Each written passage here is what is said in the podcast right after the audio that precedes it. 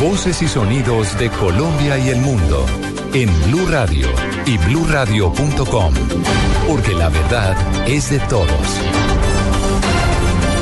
9 de la mañana dos minutos, hora de actualizar noticias en Blue Radio. Atención, se confirma que hay una colombiana entre las víctimas del accidente aéreo que dejó 62 muertos en el sur de Rusia. Malena Stupiñán. Así es, Eduardo. Se trata de Laura Patricia de la Cruz, quien era miembro de la tripulación del Boeing 737-800 de Fly Dubai según las listas actualizadas con los nombres de las víctimas del siniestro publicadas por las autoridades rusas hace pocos minutos. La tripulación dentro de la cual se encontraba la colombiana estaba compuesta por siete personas. Todas murieron en el trágico accidente. Entre los 62 fallecidos también había dos españoles, Alejandro Alaba Cruz y Javier Alejandro Curbelo, igualmente miembros de la tripulación del vuelo FZ-981 procedente de Dubái que se estrelló en el aeropuerto de Rostov del Don. La mayoría de los pasajeros fallecidos eran rusos, prácticamente todos residentes de la región de Rostov del Don que habían viajado a los Emiratos Árabes como turistas. Malena Stupiñán, Blue Radio. Gracias Malena y atención a esta primicia de Blue Radio. El Instituto Nacional de Salud confirmó que en lo ocurrido de este año han muerto más de 40 niños por desnutrición en todo el país. David Gallego. Eduardo, según el Instituto Nacional de Salud en el país ya se han notificado 42 muertes en niños por diferentes patologías que registran desnutrición como uno de los diagnósticos. En la semana epidemiológica número 10 se notificaron nueve casos, tres de esta semana y seis de las semanas anteriores notificados tardíamente. Lo preocupante es que la cifra puede ser mayor, ya que el instituto solamente notifica a los niños fallecidos menores de 5 años, limitando así la cifra de niños mayores a esta edad. A pesar de varios casos conocidos por Blue Radio, en La Guajira el instituto solo ha notificado siete en ese departamento. Magdalena lleva cinco, cuatro en Meta y Tolima y Chocó cada uno con tres. Valle igual Bichada. David Gallego Trujillo, Blue Radio. Gracias David, Nueve de la mañana, cuatro minutos. Vamos ahora a Cartago, en el Valle del Cauca, donde está creciendo el drama de los damnificados por el incendio de enormes proporciones que dejó tres muertos y por lo menos 50 viviendas destruidas. En ese lugar está Freddy Gómez. Eduardo, buenos días. El panorama es desolador gente llorando, familias enteras buscando algún tipo de ayuda, están reuniendo en una vivienda muy cercana para poder iniciar lo que sería el centro de lo que pasó, pero nos acompaña Giovanni Mosquera, que fue una de las personas que ayudó a rescatar los cuerpos. Giovanni, ¿dónde estaban los cuerpos y por qué estas personas no pudieron salir? ¿Quiénes eran estas personas? La, señora de, la, señora de edad no podía salir porque le dolían los piecitos y el niño estaba muy pequeñito y la otra se de trastorno mental, entonces ella es la que acompañaba a la señora viendo tanta candela y el, techo les explomo y los de ella guardaron en el, baño donde el techo les explomo, que era presionó allá. Ya cuando yo entré, ya, ya yo comencé a escarbar y donde le comencé a ver la carita a la señora y a tirarle agua para que el carro. Cuando comencé a, mirar la señora que quedó limpia, comencé a escarbar donde vi el niño, después comencé a escarbar y la mamá. A esta hora, Giovanni Mosquera está siendo trasladado a un centro asistencial cercano, pues presenta quemaduras de primero y de segundo grado. Desde Cartago, en el norte del Valle, Freddy Gómez, Blue Radio. Freddy, gracias. Nueve, cinco minutos. La aerolínea Viva Colombia confirmó a Blue Radio que las personas que protestaron en esta mañana en el Dorado de Bogotá no abordaron su vuelo porque llegaron tarde. Carlos Albino. Hola, buenos días. Viva Colombia asegura que estas personas llegaron tarde a su chequeo y otras que tenían su tiquete en mano no se presentaron a tiempo en la sala para abordar. La mayoría de los usuarios viajaban a Cali. Cristina Londoño, jefe de comunicaciones de Viva Colombia. El vuelo estaba programado para las 5 y 20 de la mañana, estaba reservado con 180 pasajeros y solamente 172 abordaron. Los ocho pasajeros que no abordaron llegaron tarde a la sala y por lo tanto se les negó el embarque. Eh, ellos están pidiendo que se les desembarque en otra aerolínea sin costo, pero como la responsabilidad de ellos, nosotros no podemos endosarlos con otras líneas ni hacerles cambios sin penalidades. Como estamos iniciando la temporada alta de Semana Santa, les recomendamos a todos los pasajeros llegar con suficiente anticipación al aeropuerto. Estas personas iniciaron una protesta desde tempranas horas este sábado, tras argumentar que los vuelos habían cerrado sin explicación. La aeronáutica civil se presentó en el lugar, sin embargo los manifestantes no quisieron dejar por escrito la denuncia. Carlos Arturo Albino, Blue Radio.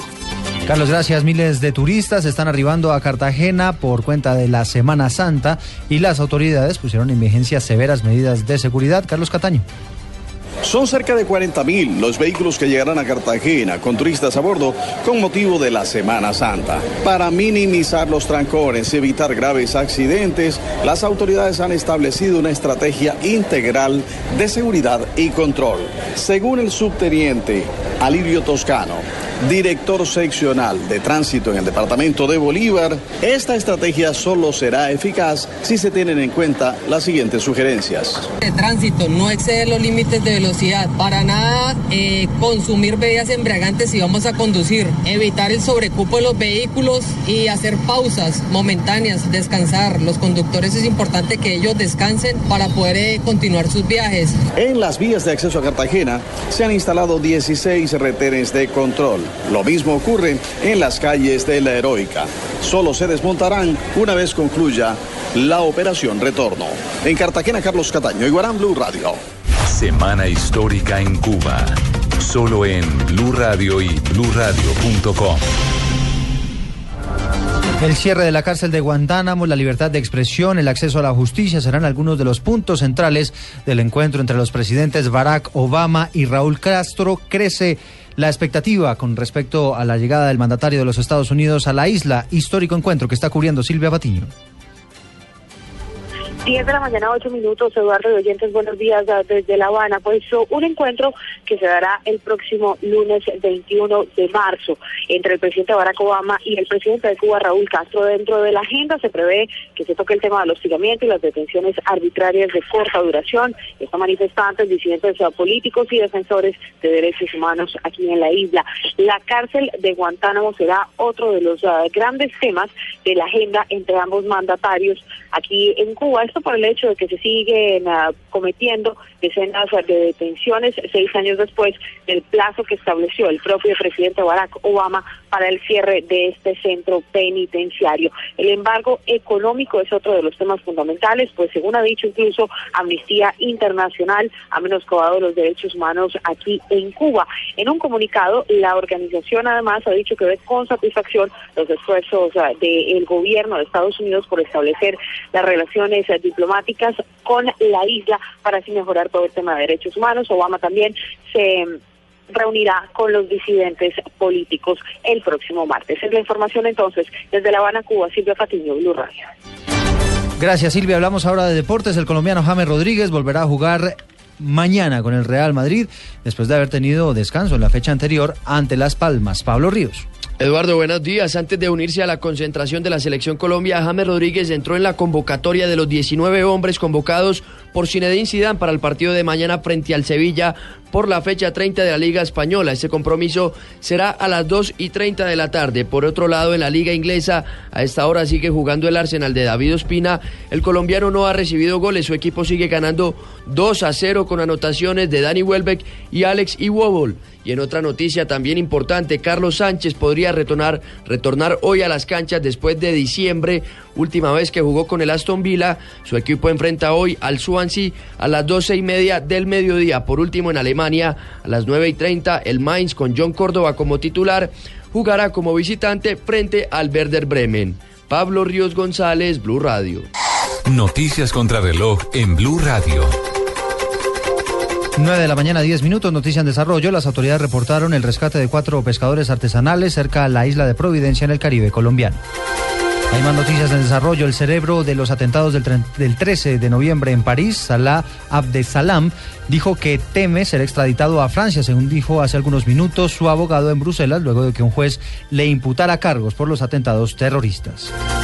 Estamos atentos porque las autoridades en Turquía todavía no han emitido ningún pronunciamiento oficial con respecto a los autores del atentado terrorista de esta madrugada en el centro de Estambul que dejó cinco muertos y 36 heridos. Y la cifra que es noticia hasta ahora son las siete personas que este año han fallecido por malaria en Colombia, de acuerdo con la más reciente cifra que entrega el Instituto Nacional de Salud. La ampliación de estas noticias las encuentra en blurradio.com. Sigan con en Blue Jeans.